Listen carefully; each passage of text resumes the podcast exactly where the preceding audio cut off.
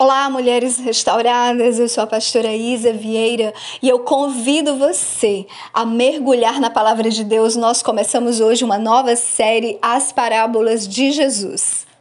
As parábolas de Jesus são ensinamentos onde o Senhor tratou de forma simples, objetiva, mas ao mesmo tempo elaborada. Os temas são essenciais. Se trata do Evangelho, da mensagem do Evangelho. Através de suas parábolas, Jesus ensinou acerca do amor, da graça, da misericórdia de Deus, do reino dos céus e o seu governo, do novo padrão de vida que deve caracterizar seus seguidores, a realidade de sua segunda vinda iminente e o destino final e eterno de todos os homens.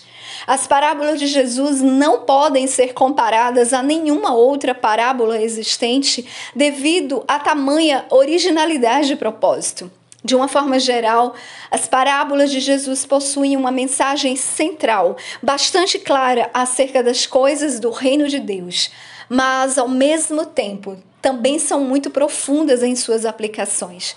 Por isso, somente os verdadeiros seguidores do Senhor Jesus podem compreendê-las plenamente.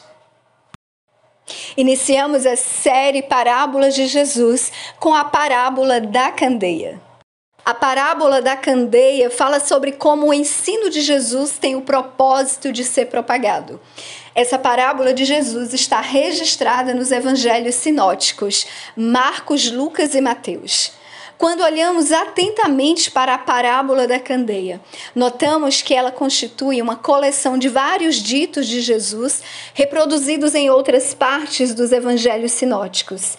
Isso significa que provavelmente Jesus repetiu essas palavras em diferentes ocasiões de seu ministério candeia, alqueire, cama e velador. Na parábola da candeia, Jesus falou que ninguém coloca uma candeia acesa debaixo de um alqueire ou de uma cama. Em suas parábolas, Jesus frequentemente usava elementos da vida cotidiana para comunicar princípios espirituais. Isso, isso fica muito claro na parábola da candeia. O pano de fundo dessa parábola é uma típica casa da Galileia do primeiro século. As casas eram iluminadas por candeias. Uma candeia basicamente era uma pequena vasilha feita de barro com uma espécie de argola em um dos lados e uma formação na outra extremidade que acomodava um pavio molhado numa porção de óleo de oliva que servia de combustível para que a candeia permanecesse acesa. Em outras palavras, as candeias eram as lâmpadas que iluminavam as casas no tempo de Jesus. As casas mais ricas contavam com várias candeias, mas as casas mais pobres geralmente possuíam apenas uma. O alqueire citado na parábola era um tipo de cesto comum que geralmente guardava cereais. A cama mencionada na parábola era um colchão simples, que, quando não estava sendo usado, podia ser facilmente enrolado para não ocupar espaço. Por último, o velador que aparece na parábola era o objeto sob o qual a candeia era colocada. O velador podia ter diferentes formas dependendo do tipo de casa, mas no geral era um objeto muito simples. A explicação e o significado da parábola da candeia, vamos tomar como exemplo o texto do Evangelho de Marcos, no capítulo 4, a partir do versículo 21. Podemos acreditar que possivelmente Jesus pronunciou a parábola da candeia para o grupo de seus seguidores mais próximos. Ele introduziu a parábola com duas questões retóricas. Vem porventura a candeia para ser posta debaixo do alqueire ou da cama? Não vem antes para ser colocada no velador? A candeia deve iluminar o ambiente.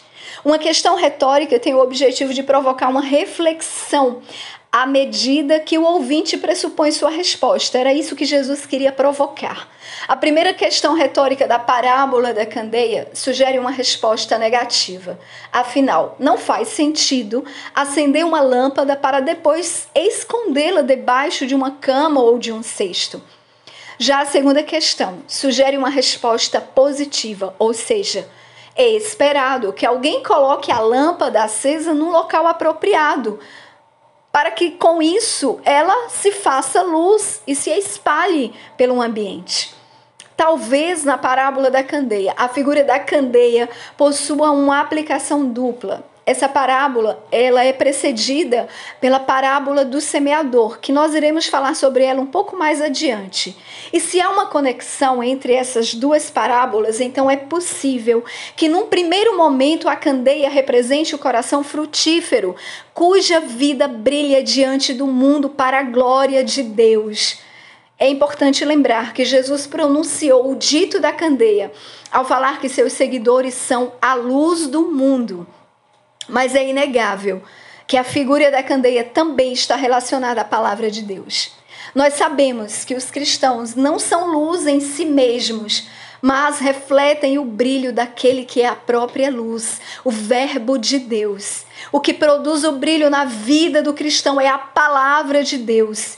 O salmista, no Salmo 119, versículo 105, ele diz: Lâmpada para os meus pés é a tua palavra e luz para o meu caminho.